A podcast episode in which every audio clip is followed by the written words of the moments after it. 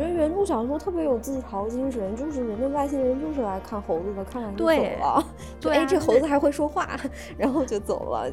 对啊，你想，而且你，而且你想想看，为什么人类为什么还要这么自大呢？哎，人家比你高几个纬度啊？大概就说人家是四纬度的人好了，人家有可能还更高呢。嗯，你需要我们人类怎么拯救他啊？我我们要怎么拯救啊？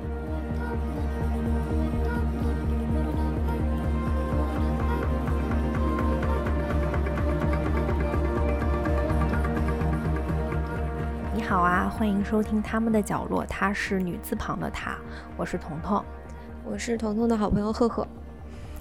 呃，大家二零二二年新年快乐呀！新年快乐！嗯，这是我们的二零二二年的第一期节目。嗯，你这新年第一周过得怎么样？我过得一般，有点忙，有点累，就完全没有工作状态。这个年过得太快了。状态太差了，而且不是二月份很快要新年了嘛？所以那颗心又在躁动。就是我，我就就是在放放羊的状态。我现在就等过春节了。是，没错。嗯，然后，然后咱们咱们这个节目的一个传统吧，虽然咱们这节目也就才一年半，嗯，还是真的对，就是因为去年的这个时候，我们的第一期节目是讲了《教父》啊，经典电影嘛。然后我们我们在商量新年第一期要做什么的时候，我们俩就觉得，要不再挑一部我们俩都很喜欢的经典电影来讲吧。嗯，对，嗯嗯，对，没有没有逻辑，也没有 没有什么深刻的原因，就是我们喜欢我们就要讲。对对，然后所以二零二二年我们选择的这部电影就是啊《Arrival》降临，嗯，一部科幻片，嗯。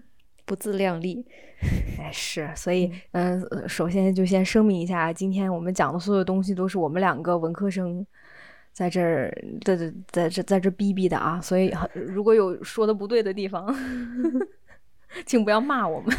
对，不是，因为我们说的都是跟文科有关的东西，就是对对对，理科生可以不用听。哎，对对对，是，如如果如果那个我那个胆子大，想说一点理科方面的东西，说错了。那那那也不怪我，反正 对嘛，理科学的不好嘛。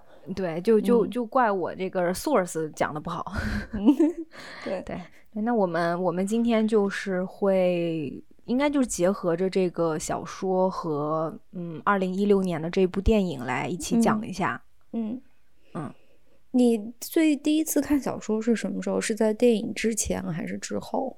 之后，我是先看的电影。哦。你呢？也是之后我看的是你的小说，是你借给我看。哦，对对，我借给你的。嗯，对对对，就是这个是件特别神奇的事情，是因为我其实很早，大概一七年就看了这个电影嘛。嗯，就其实没太看懂，是真的是没太看懂。当时，嗯嗯，后面是呃，后面是因为我在一家公司实习，然后我无意中在他们那个。就是他们的那种呃剧本库里面找到了这一篇小说，而且而且当时有一个另外可能之前的实习生对这本小说至少对这个故事的评价是啊一般般，晦涩难懂，不适合改编成电影。真的说的其实也有道理，是不是有道理？其实是是有道理的，就是这个这个小说它的改编难度是非常非常高的。嗯，它改编的这个效果好不好，其实完全取决于电影创作者的水平，文学和电影水平。所以他说这个不适合改编，确实是不适合大部分电影创作者来改编。对，但是巧就巧在，嗯，就我觉得他摊上了一个挺好的导演，就是维伦纽瓦，对，也就是上次我们说的《沙丘》的导演。对，就是维伦纽瓦的这个。他在这个电影视听方面的这个特长，再结合着这部小说在文文学方面的这种优异表现，其实他们两个是互补的。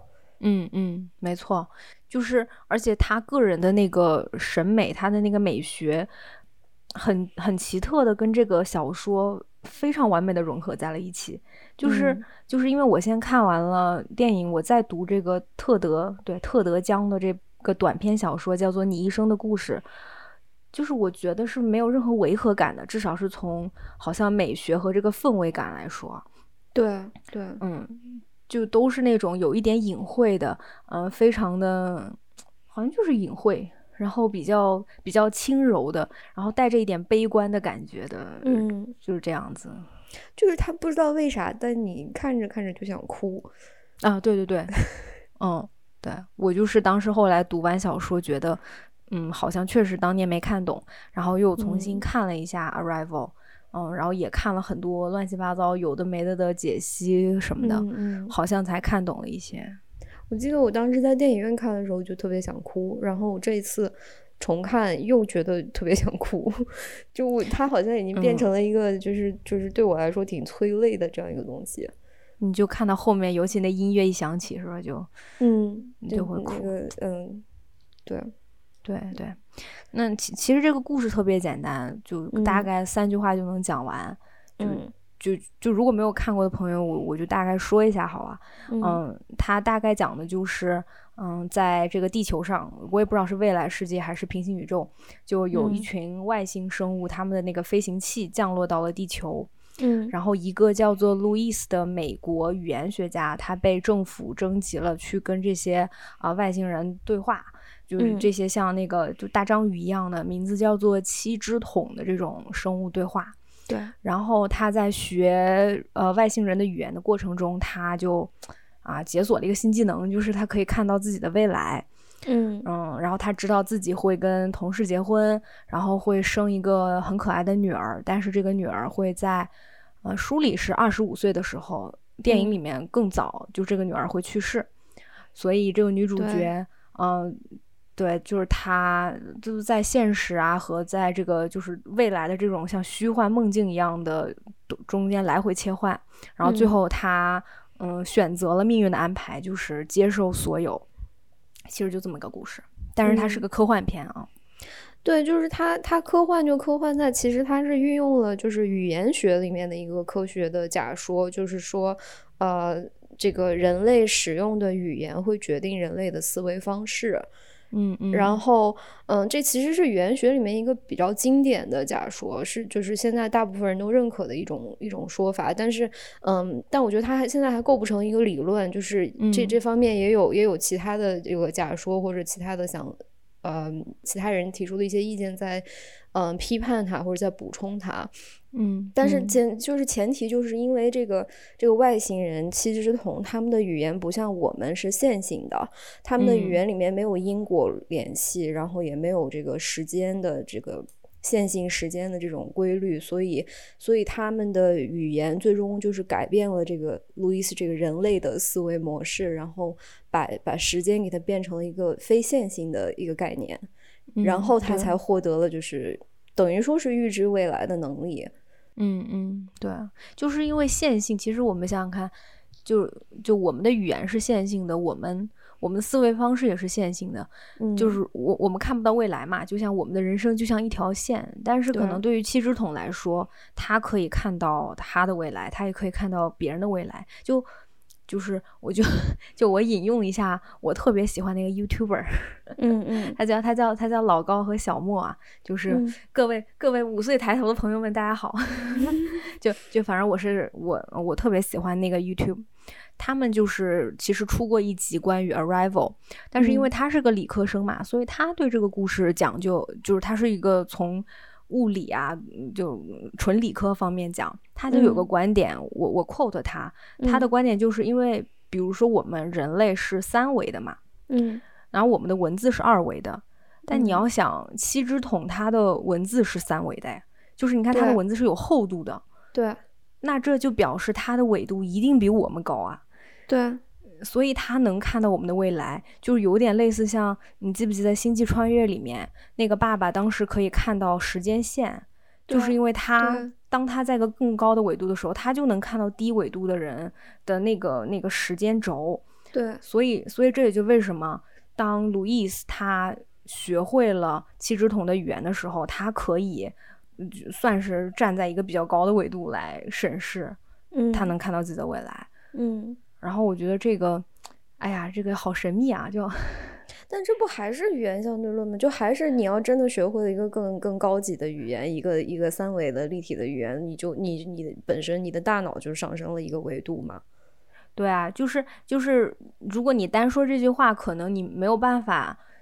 就是我觉得可能有的人理解，但是如果配合着理科的这个，他他给你描述出来，你可能就更理解了，就觉得啊，原原来是这样。嗯，对，嗯，对，所以就是这个故事到最后，他给我们揭示的一个一个问题，就不管是电影还是小说，其实我们一开始都是它都是采用一个非线性的表达方式。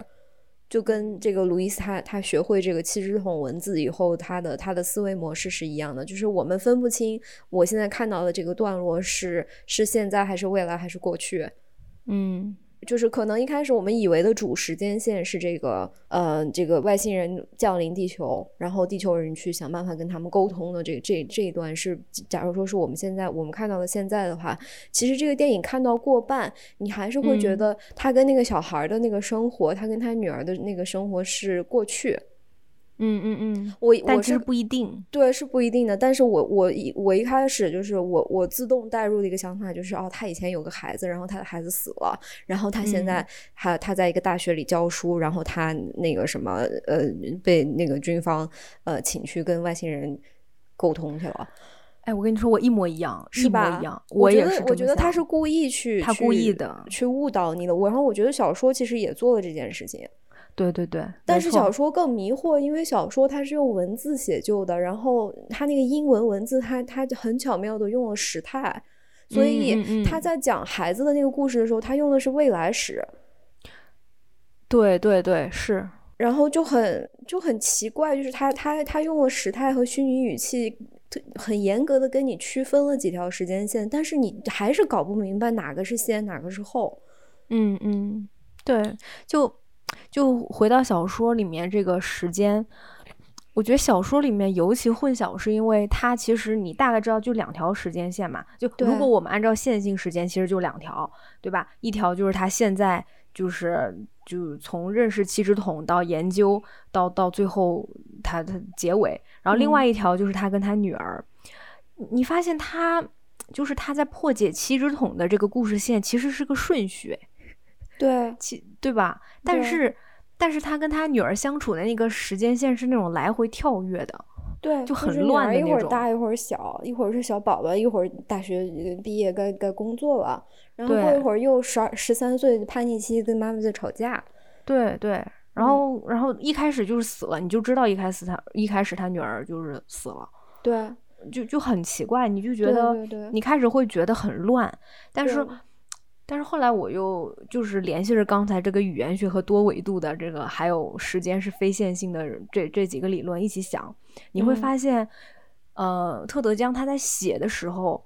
他写作的这个手法就已经表现出了非线性和这种多维度，嗯，对，而且这个是就是一定要去，我觉得读英文原文的感受会更深更强，因为因为确实，因为我们汉语没有时态这个概念，对，我我我看了这个汉语的这个翻译版，就是译者其实做的很好了，他已经很努力了，但是但是不行，你没有办法完全实现英文的那个百分之一百的效果。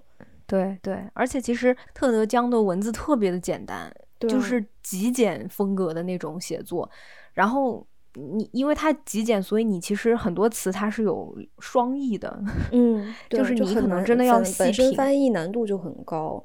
对对，嗯，就如果当你知道路易斯他是嗯比比我们纬度高的一个人，就是他他能看到未来。我想说的就是嗯。你觉得你能理解鲁伊斯吗？我们其实是看了很看，不管看书还是看电影，都是看了很长时间才意识到，哦，原来不是，她不是一个就是孩子死了的单亲妈妈，现在在干什么干什么，而是她是一个年轻的单身的女性，然后她那些事情都是以后会发生的。然后在这个故事这个结尾的时候，我们发现这个主人公做的这个选择就是。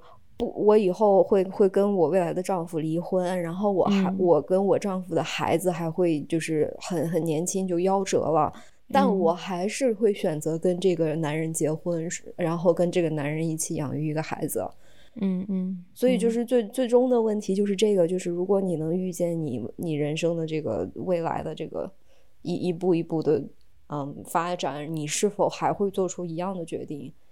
嗯嗯嗯。嗯，就是这个东西吧，我跟你说，嗯就是你细想，你把自己带入细想，我会发现一个完全不一样的答案。就是如果我是一个旁人，就比如说前面几次我看这个片子嘛，我是很感动的，哇，那嗯个哭的呀，哇哇哭是吧？真的我觉得好感动啊嗯嗯，我觉得很感动。但嗯是我现在是个人类嘛，我把我作为一个人类，前也是个人类呀，我以前没想自己是个人类嘛，嗯我以前是个凌驾于这个片子上的观众。嗯，但我现在就是把我想成我是个人类，我代入我这我是个女主角。如果嗯是一个一个人类的想法去思考，我觉得这个女主角不大行。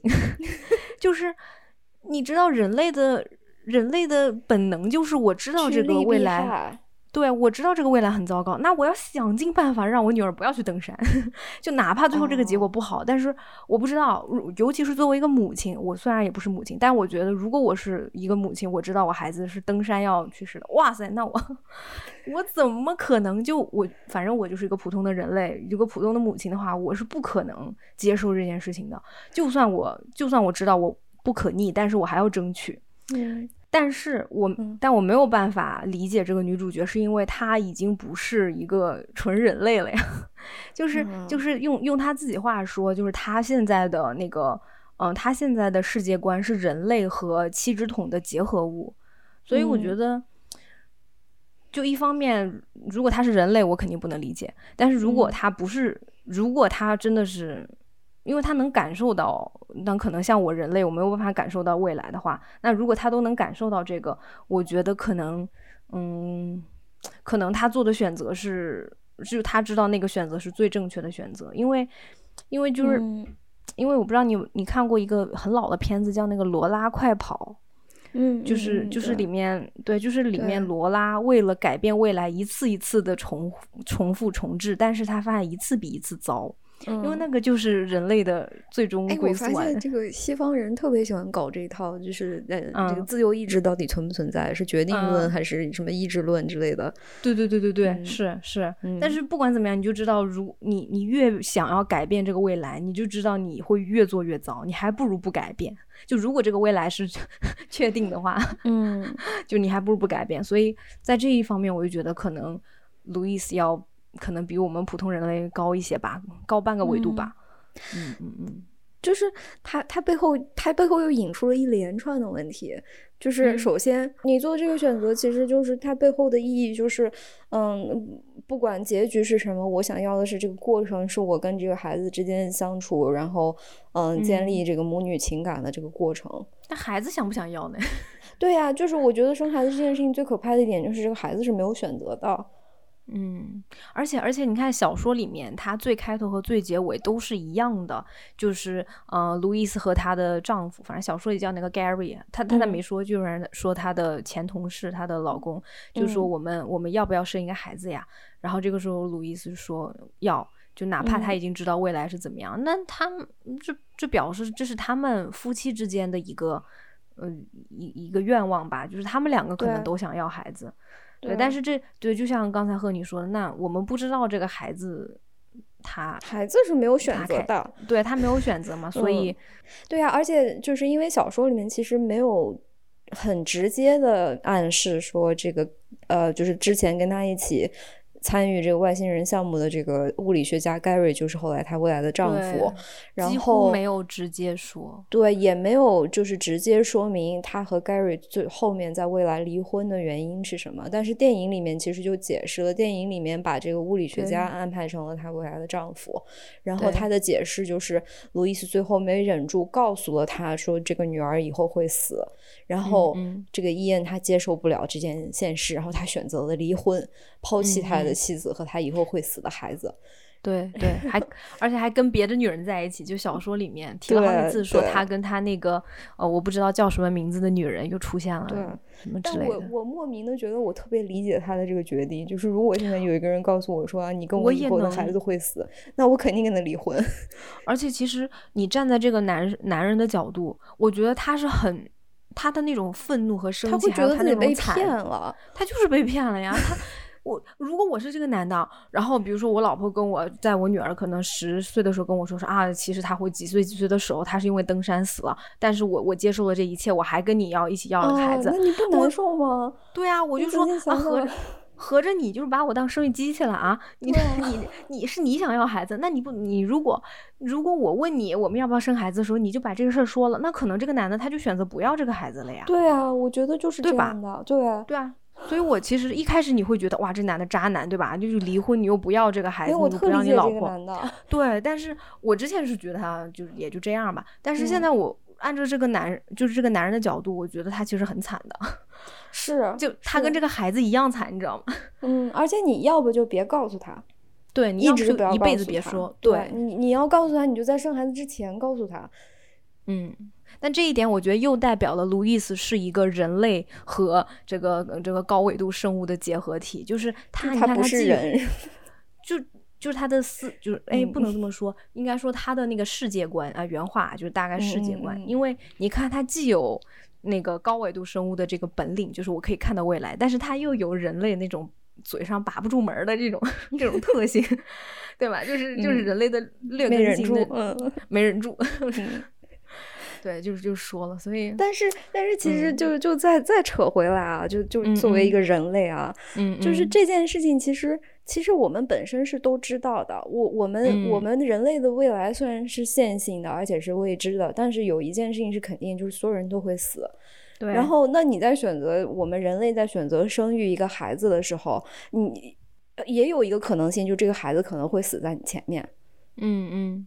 就是 孩子不一定会比父母后走，这这个是这个事情是是有可能的，对。但大多数人其实都是选择忽略这个可能性，因为它是一个小概率事件，然后就就做出了要要生育和养育孩子的决定。所以我觉得从这个角度上来说，这个女主她做她最后做的这个选择又是可以理解的。嗯嗯，对啊，就是那我们每个人最后，而且。不光是死，我们都是一个人死，就是孤独的死去。就就哪怕你比如说，比如说一个人他死之前什么儿孙满堂都陪着，那那你真死的时候，你不还是得自己走吗？你也不你不能带着他们呀，你不能也不能真拉个人垫背呀，对你不能，嗯，对啊，就是那那从这条路上来说，你也知道你这一生就是酸甜苦辣都有，嗯，最后的结局你也知道了，那你要不要过？那那过呗。对吧？对啊，就是就是人在他在生一个孩子之前，我们肯定都是知道的，这个孩子以后会开心也会失落，然后可能还不一定健康，然后可能会经历各种各样很可怕的事情。但是但是就到了那个时候，你可能最后做出的选择还是还是要生这个孩子，因为这个生生命当中还有很多美好的事情，嗯，什么乱七八糟的，是吧？对对对，是是。不过可能大多数人在生的时候也没想那么多。对，就是对吧？对，就是人就一辈子就是一代一代就这么过下去了。嗯嗯，但如果如果大家多看两遍《降临》，可能就会哎多想两下了。所以我觉得，就就这一点上，我觉得自由意志根本不存在，因为因为这么多人生孩子，想都不想就生了。对啊，嗯嗯，对啊。哎，我还有个事想跟你讨论，就是就是接着说到这个女主角嘛，因为。我是觉得，大部分科幻片其实都是更注重科幻或者科学，或者是这种宇宙什么的。就是你会发现很多科幻小说或者科幻著作里面，这个主角是就是人类是非常渺小，而且且无意义且没啥意思的人。你会觉得这里面的这个女主角，嗯，就除了刚才我们聊那些自由意识乱七八糟的东西，你觉得这个角色塑造的怎么样？我觉得她很酷。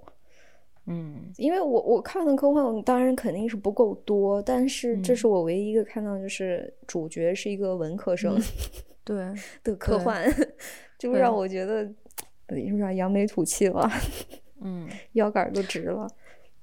对，而且其实我看的也不够多啊，但是我看的有限的那几个科幻小说和电视里面，她是唯一一个女主角，就比较少，相对来说啊，嗯，对，而且原著作者是个男性。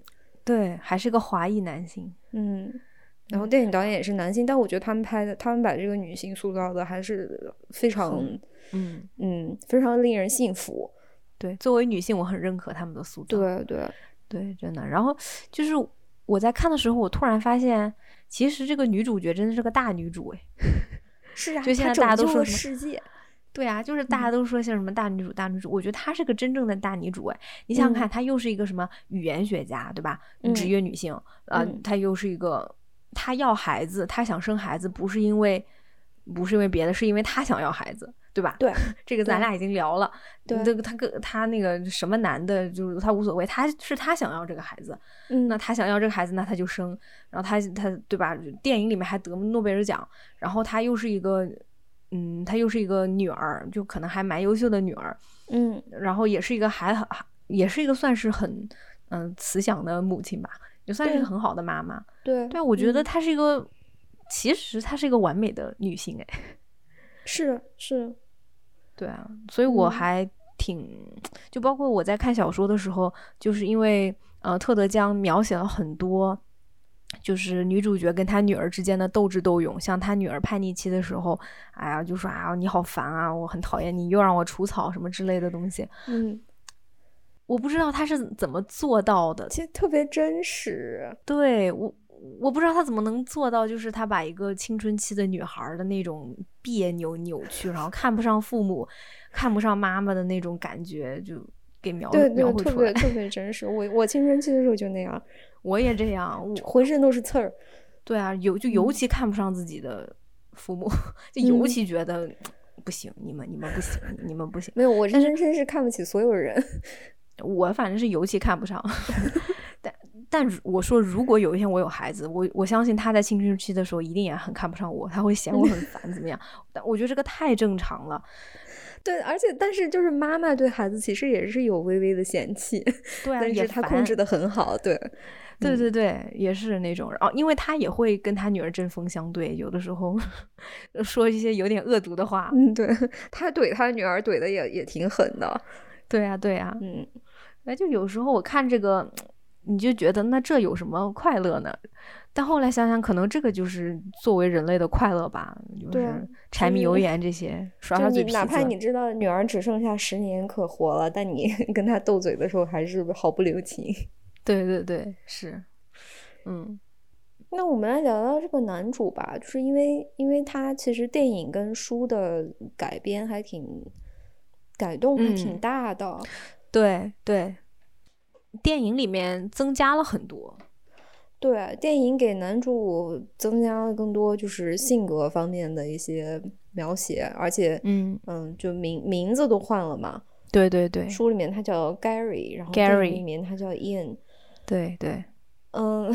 而且电影就把他塑造成一个就比较典型的这个物理学家，物理学家就是就是一一上来就就怼女主，说你你个语言学能有什么用？到这种时候，外星人都来地球了，这入侵地球了，这个时候我们要靠物理，要靠科学来保护我们地球。嗯，结果 结果他一进那个 UFO 里面，就就他没适应过来，咣当就摔跤了，怎么地？对。就这这你还物理学家呢？你你反反重力你都适应不了，人家都适应的好好，人家人家语言学家适应的可好了呢。就对对，就是这是好像是挺普遍的一个态度，就在在全全球都常见的，就是这个理理科生好像真的有点瞧不起我们文科生。嗯嗯嗯嗯，对啊。但是那最后他们两个还是相爱了呀，不是吗？嗯，那那不也得受着吗？你你你比较喜欢电影里面这个男主角的塑造吗？我我比较喜欢电影，对他就把他把他塑造的更丰满了。嗯嗯，我觉得电影里面把他的一些缺点和小毒蛇这些塑造的特别好。嗯嗯，就是因为你读小说的时候，你觉得他是一个像 AI 一样的那种感觉，就没啥性格，就老是在输出一些物理知识。嗯，那这些物理知识我还不如看老高呢，对吧？对，就是说的，嗯，他输出的就反正就是你百度一下，嗯，搜索引擎搜一下，就就大概就能看到的这些东西。他也他也不像就是比如说像像时间简史是吧？把那种很复杂的概念给你用很简单的话一两句就说清楚了。他他输出的都是一些很基础的东西，嗯，对，像像一本教科书，嗯。哎，那你觉得就是男女主角这个情感发展在电影里面有比小说好一些吗？有哎，还是有一些，因为小说几乎是零零进展，几乎嗯是、就小说是从零直接跳到了一百，对对 对对、然后电影会有一点点推进的感觉。对，而且其实说心里话，小说这个跳到一百啊，我到现在都不敢百分之百确定那个 Gary 就是她老公。我我觉得不一定，我觉得真的不一定。对，因为他其实有说，他说我跟你爸爸是呃通过这件事情，呃我们我们是同事变成了爱人，但是嗯他有可能跟二十多个人一起工作。对，就有可能对吧是这个基地里面的任何一位同事，不一定真的是这个 Gary，是这个 Gary 当时跟这个 Gary 有一段就是露水情缘吧，算是。对对、嗯对，没错。所以而而且因为小说里面一直他说的是我跟你爸，你爸怎么怎么样，嗯对呃你爸的那个女人怎么样，嗯，对，对，所以还真的不一定。嗯那你喜欢鹰鹰鹰眼的表演吗？还可以，还可以。你觉得？嗯，我我觉得我一直觉得他是个挺好的演员，然后鹰眼那个角色太无聊了，就有点亏对亏了他。嗯嗯嗯，我觉得他无功无过吧。我觉得就是嗯跟小说比起来，因为小说里面这个男主角本身也没有太出彩，对嗯所以就是我觉得电影里面算是比较中规中矩的表现出来了吧。嗯，对，主要是因为那个 Amy Adams 演的太好了。哎呀，对，就是说到这个电影，这个如果是改编部分啊，就嗯。如果是说我最喜欢的，可能 Top One 啊，我我最嗯。喜欢的其实就是这个女主角选的太好了。太好了，我我我个人觉得真的，因嗯。为首先我真的非常喜欢 Amy Adams，但嗯。但是理理性的讲，我觉得她真的很适合很适合这个角色，就是她她又有那种书生气，然后她又嗯。很温柔，但是她又很坚毅，嗯，然后她漂亮吧，但是她又不是那种就是性感美艳大美女的那种，她她也可以那样，但她就是他能他没有她能收进来。对，然嗯后她就是她作为女儿、作为母亲、作为科学家、作为妻子，都很让人觉得幸福。嗯，而且他这个人就是他，你看不出来他多大年纪。对，我觉得他的这一点就是也也会在这个这个非线性时间的这个概念里面就就又就迷惑观众。对 对对，嗯没错。所以我我我真的我真的觉得这个演员真的挑的太好了，就是他一哭我就会想哭，哪怕嗯我不认同他做的事情或者什么样，我还是会哭。而且就是同样就是就是一些很迷惑、很难受，但是又表达不出来的那种时候，就是嗯他他他只能就稍微平平眉，然后嗯，然后就可能喘息着，然后然后不知道该怎么办那种时候，但是你你就能很准确的感知到他在表达什么情绪。嗯嗯，对，就是他侧脸都在演戏，他那个小翘鼻子在那儿抖着抖着，鼻子好你就好看啊！好好看啊！哇天呐，就是又翘又可爱的那种小翘嗯，鼻，然后那个鼻尖就特别的迷人，我可以盯着他那个鼻尖看很长时间。他的眼睛也很好看，就是他哪里都很美。他那个头发，你就你看到最后他他在那个一一段雾气里面，他那个头发嗯飘起来，嗯嗯哇失！重的那个头发像在水里面，但他我跟你说，他这个头发是最不真实的一点，我不相信一个读完博士的教授还能有这么多头发，一扎起来一大他把他头发就是太多了。不是他那时候还比较年轻吧，可能三十出头，没有，他真的，他本人就是头发真的很多很多很多。嗯，不用植发的那种，对，嗯嗯，那还有什么？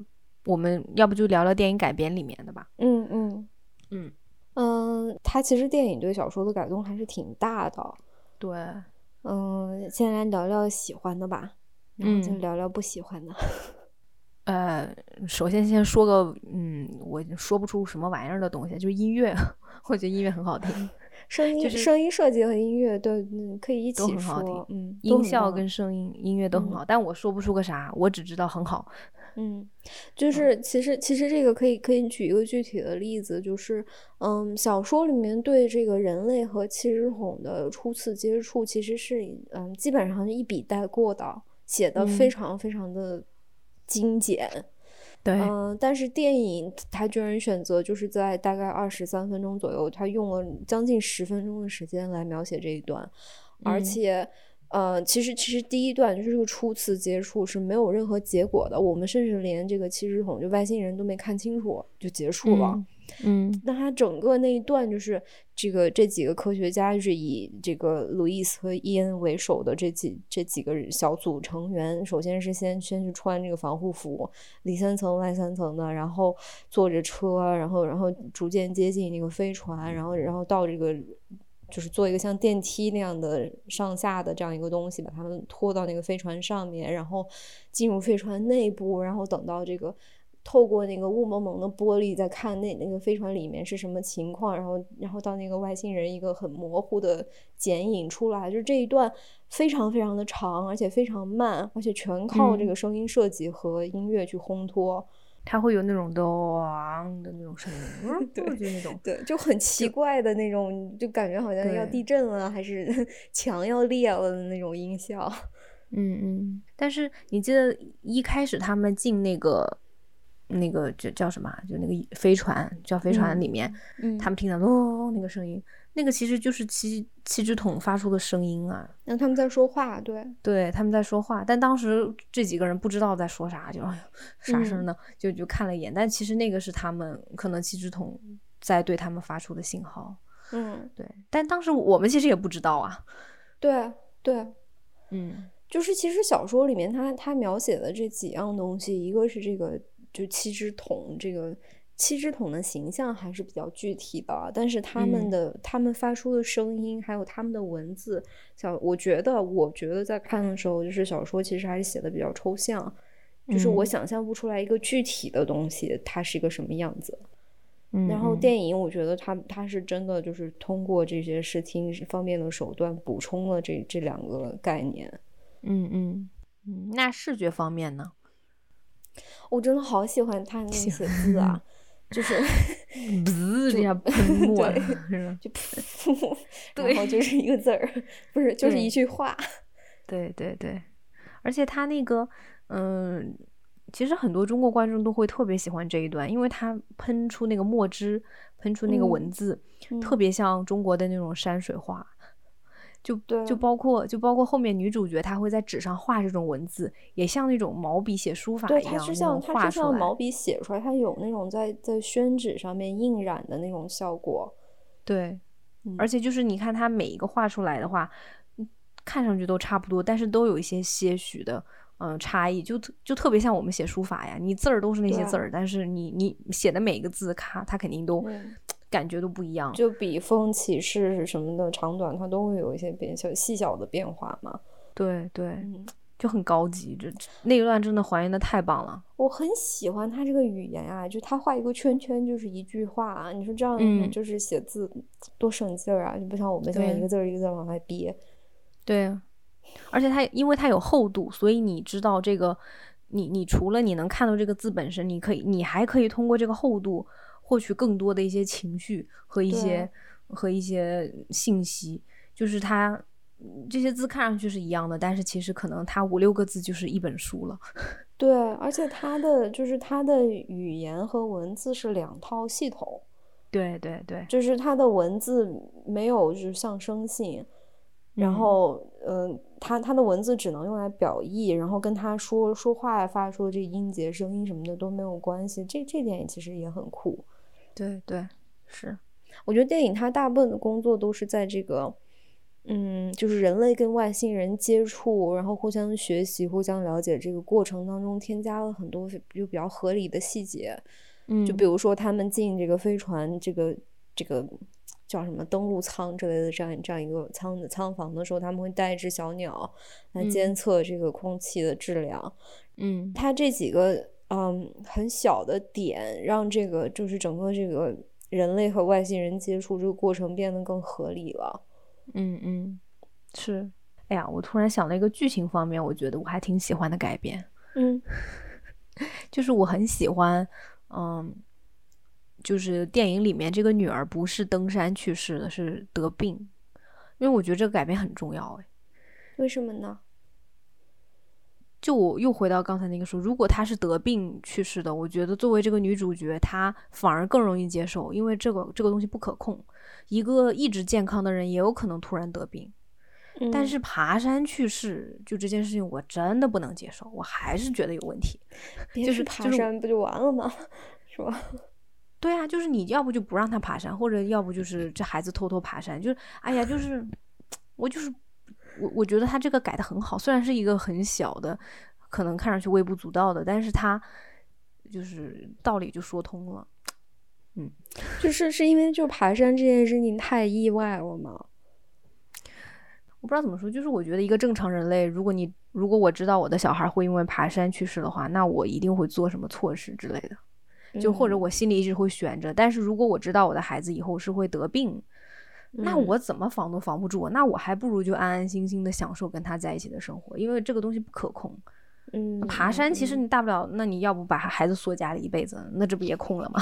就我就是我就是大概这个意思啊。嗯，但是你觉得就会会不会这样？就比如说，比如说这个妈妈告诉她的孩子说啊，你那个你以后我严禁你爬山，因为你爬山就会死，这个事情我那这孩子一定去啊，一定爬。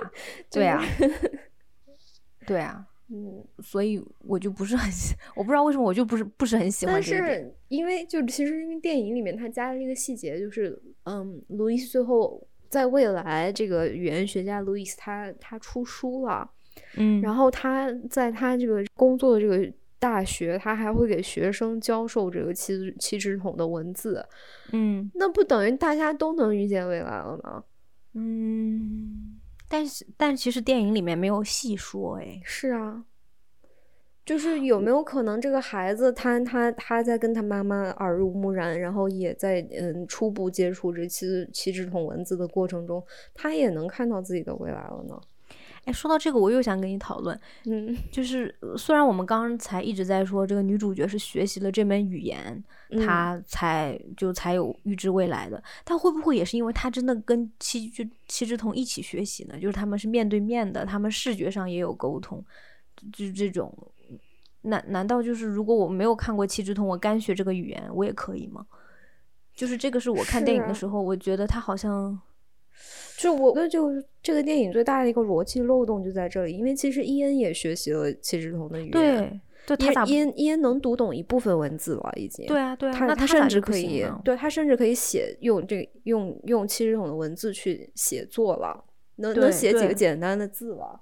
对，那咋他他就不能预见未来呢？对啊，对啊，为啥？对吧？因为我我其实最早看的时候，我觉得是因为你记得有一段时间是他突然。就是女主角一下子跟这个外星生物算是真正接触了，她飘在那个雾里面。我觉得那个时候她是吸取了人家的阳气，你知道吗？就吸取了人家的灵气。不好意思，不是阳气，灵气沾染了人家的艺术细菌。啊哈，就是沾染了一身，然后一下子你知道吧？就是他那个他的那些什么，那个什么，就是打通了，他的武功打通了。我一直以为是因为那个。我一直以为是这个，不是，然后再加上 他之前不是就已经开始就是预见未来了吗？他不是开始就做梦了吗？但是对啊，那又回到为啥伊恩也 是啊？我觉得伊恩也应该做梦了呀，这为咋伊恩就没做梦呢？所以就是伊恩，因为他没有他的任督二脉没有打通，他没有沾入沾染这个灵气的细菌，他不是天生的武学奇才，对他不行，就是他没那个天分，是因为他是理科生吗？对，有可能还有他搞不明白，理工科就搞不明白。他老想写公 式。哎，小说里面好多公式啊。就电影里面他也是，他不是在那里琢磨那一大堆那个字符的时候，他说我在这我在这写了一个公式，我想把这个东西搞搞个公式出来。对，然后可能外星人觉得这个这孩子没天赋，算了。嗯，对。哎呀，说岔偏了，说哪儿去了？没有，就是就是改编这就逻辑上落洞嘛。对，哦，对了，而且就是小说里面，小说里面好像没有说他女儿叫什么名字啊，但电影里面说了，她叫 Hannah。嗯，就是 Hannah 是一个从，哎，这又回到那个，就是她是一个从头到尾和从尾到头念都是一个单词的。我觉得这有点太悬了。嗯，又不是就是他名字。就是闭合的意思，它大概又是在重复，就是没有因果，不是线性的，所有东西都是闭合的。但是这个问题就是，不是线性也不代表它就是闭环啊。那那可是就是个电影，它的一个 slogan 就是这一句，所以它不停的在重复这个东西，以至于其实我觉得后面有一点重复的太多了。哎呀，我要开始有点说不喜欢的地方了。来来吧，对，就是其中一点就是我觉得他太讲究这个闭合了，就是我已经知道了，但是他依然想要把这个闭合，嗯，做的完整。就比如说，嗯，这个就这个电影里面他。相较于小说，最大的一个改动就是后面他加了一大块情节，呃，大概就是说，因为全世界不都是在研究这个外外星人嘛，也在跟他们沟通，然后当外星人集体发出了武器这个词的时候。然后就大家都都产生了危机，然后这个时候以中国和俄罗斯为代表的几个国家就决定发动 对七支桶的攻击，就这个桥段嘛，嗯，然后然后女主角对吧？女主角这个时候就，哎。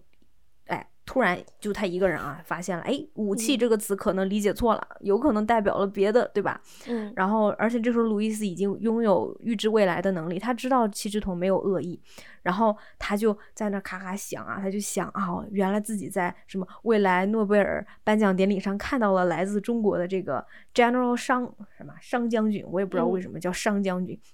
就商将军，然后商将军在这个未来告诉了他私人号码，还告诉了他什么妻子临终前的遗言，然后他就通过这个想，然后然后他就通过预知未来的这个本事，在现在这个时刻啊，拨通了这个商将军的电话，就解决了全世界的这个巨大的危机，对吧？就是他其实这个故事加的也是想，又是想再重复这个闭环。对，就是人生是没有，不是说有因必有果的，而是是一个闭环，因就是果，果就是因。嗯，而且他就是，嗯，其实就是七只桶来地球的这个动机，它其实也是改成了一个闭环。在在小说里面，七只桶来地球就是来观察我们这群猴子的，然后看完了就走了，就是跟动物园转一圈似的。然后在电影里面，他就改成七只桶是来向我们，呃。赠送礼物，然后礼物就是他们的语言，然后这个语言只能赠送给天选之子大女主一个人，然后女主学会了以后就能改变未来，然后呃，因因为在三千年后人类会拯救七只桶这个种族，所以我们现在回来了就报答你，对 就就也是也是因就是果果就是因，对，嗯，对，就就就所以这个故事的后面就是这个 slogan 啊，就就有点重复的太烦人了，就有点就我神神叨叨。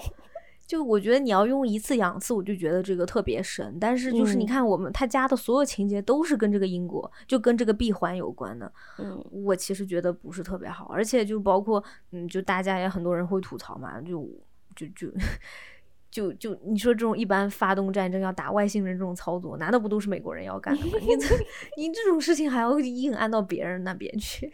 就是 包括就是你说全世界那么多人都在研究这个文字，凭什么就女主角一个人发现了这个这个武器可这个词可能是理解错了呢？对不对？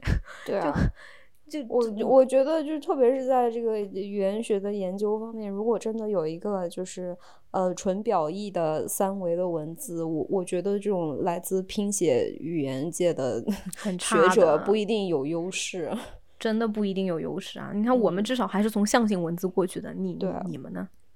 对啊，所以我就觉得这个，哎，就。就还像，就有点像，嗯，前几期你你你聊那个不要抬头，因为我最近也看完了嘛。对，对，就是美国智商主义嘛。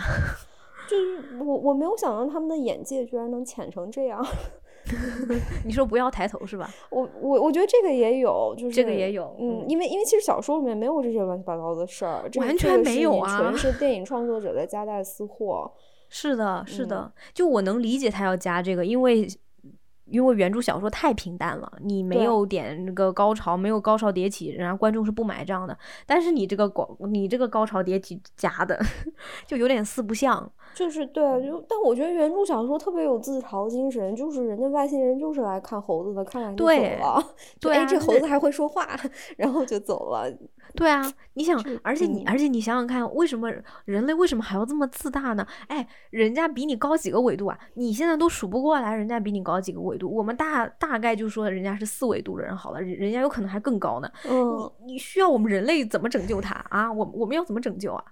我们有啥能力能我们能对 对啊，我们的科技，我们连重力都克服不了呢，我们怎么拯救人家？你太自信了，就是你三千年后你的科技水平就可以去拯救一个这这么高水平的种族了。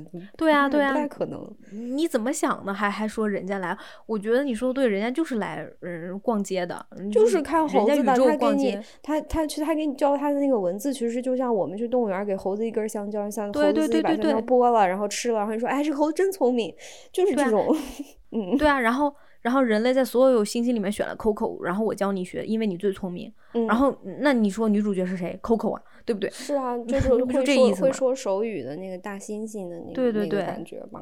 嗯对对，没错。嗯哎，我就想说，为什么我们 为什么人类那么自信，觉得自己是主宰这个宇宙的嘛？哎就美美国人的这个迷失自信啊，就可能他们对科技，他们对他们的科技比较比较有信心吧。对 对对，对，就是嗯，就是你看一六年的作品到二零二二年的作品都都还是那个那个调调。是，嗯嗯，对哦，然后还有一点就是，那个虽然我很爱 A Amy Adams 啊，但是嗯你说那个那个你那个磕磕巴巴的中文啊，就你还你这还语言学家呢是吧？我一句都没听懂。你你要不练一练，就两句话也行，练一练，咱咱咱再说，咱再给商将军打电话。我我第一 次看的时候，其实我是在国内看的。嗯我我记得我应该是在国，因为因为我记得那一段大家都笑啊，嗯，大家都笑的不可自拔，对啊，语言学家那个啥，你你就说成这样，还好意思说自己会说汉语。就商将军说的已经不咋地了，你这个，你这 你还语言学家呢？哎呦，我觉得要不配音吧，就是当时我看了我也笑了。你好歹跟商将军一起练一练，是吧？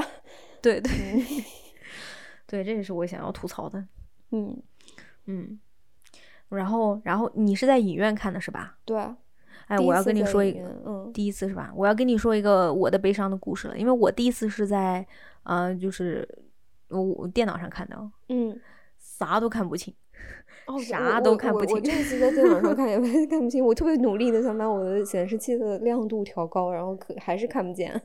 调到最高依然对，看不清不，而且我是高清啊，我看的是已经是流媒体上面的高清的了，是看不清，真的就是可能你当时在影院看能好一点儿。好很多，没有、嗯没有这么奇怪的体验。它就是一个给影院拍的电影，然后它可能上流媒体的时候没有，就是它它的那个没调格式没调好，对，嗯嗯嗯嗯，对，我觉得这是挺大的一个遗憾吧，因为嗯嗯，就是你你在流媒体上这个观看，或者就是反正就在电脑上吧，这个观看体验实在是太差了，真的不嗯好。有点影响，对，嗯有个别个别镜头我需要快进，因为就是看不清。真的看不清，对，嗯嗯，然后然后我还有一个就是小。呃就是嗯，不算不喜欢，但是其实就结合我第一次看这个电影嘛，我嗯嗯觉得，哎，就是我觉得他这个故事内核其实很有意思，但是可能对大多数观众来说，就是还是比较的晦涩难懂。就是他玩这个时间的概念，你看懂了，你就会觉得很厉害。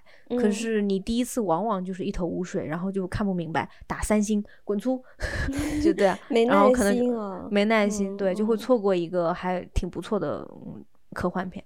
我觉得说到底是因为这个概念太简单了。但嗯它重复太多次，然后拖拖拖太长时间，就没有那种，呃，就看到最后你才明白，哇，是这回是，好厉害啊！就没有那种感觉，就 就没嗯有，就是开始你因为他前面战线拉的太长了嘛，给你絮絮叨叨、絮絮叨叨，然后最后突然反复的出现闭合、闭合、闭合、闭合、闭合，然后你嗯后面就你的惊喜就是可能在中间啊有点看明白的时候有点小惊喜，然后后面就嗯被刚才咱们说的那个。对吧？就是上将军，这这这还有还有 出戏了。还有这些就出戏了，没错。嗯嗯，所以我觉得他可能这个节奏，呃，没有那么讨喜。我不是说他不好，就是这个节节奏不太讨喜。嗯，有可能嗯会有一点有这种经不起时间考验的可能性。对，就是其实我是更喜欢这个这个故事的，但是我觉得隔壁的那个《星际穿越》在节奏上做的真的要更好，就是他把那个情感是不断的累积累积，最后给你推推上去。哎呦，你推上去那一刻，你就会很想哭。但是嗯这个就是你的哭点，就好像大家哭点比较分散吧，看这个片子。嗯嗯，就是他是看这个，就是全程会挺压抑的，但是，对，嗯，好，我我是觉得他缺少了那个爆发的时刻。没错，嗯，那你就就嗯这一次重看，你你还是会特别喜欢他吗？我还是很喜欢，但可能没有像之前把它放到神坛那样。我也不知道为啥以前我会把它放到神坛，说它是我最爱的科幻片，可能，我看的因为我们太少我们定下来要讨论这个的时候，你我我们是觉得这是咱俩最喜欢的科幻片啊。我超对，我现在就是现在有我看点后悔。有点，因为我其实看我读小说，我依然觉得它是非常非常非常非常厉害的小说。可是我看电影，我发现我有点怀念《星际穿越》（Interstellar） 了。嗯，星际我不知穿越道为啥是比这个，就是我觉得更震撼一些。对，因为其实我觉得这个剧啊，不是这这个电影，它对我来说，它有几个优势，就是首先它有 Amy Adams，然后她是这嗯个大女主的，嗯然后她是一个，就是他讲述的这个故事很简单，他、嗯，它它算软科幻吧？你觉得他算软科幻吗？我觉得软科幻、硬科幻根本就是伪概念。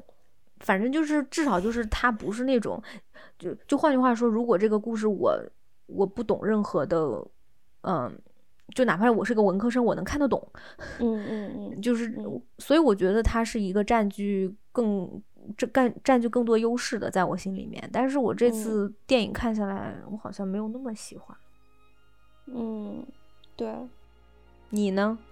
嗯，我我也是，我更喜欢小说。就小说嗯它，它它烘托那个气氛，我看的时候是就是其实是感触很深的。嗯嗯嗯然后电影就嗯是、就嗯，还是可能野心有点太大了。嗯，我觉得维伦纽瓦已经已经是可能这个地球上所有的导演里面能做的最好的了。嗯，就是至少目前呢、我觉得他已经尽力了，已经做得很好了。嗯，但是可能文字里面的那种浪漫是没有办法复制出来的吧？嗯，因为确实这个小说不太适合改编。真的不适合。就嗯所以，我之前工作那个实习生说的是对的。嗯，是有道理的。是的，是的。嗯嗯，那我们就这就是我们这一次看呃看降临的所有的感受了。嗯，感谢收听，嗯，那我们就下次再见啦，拜拜。拜拜。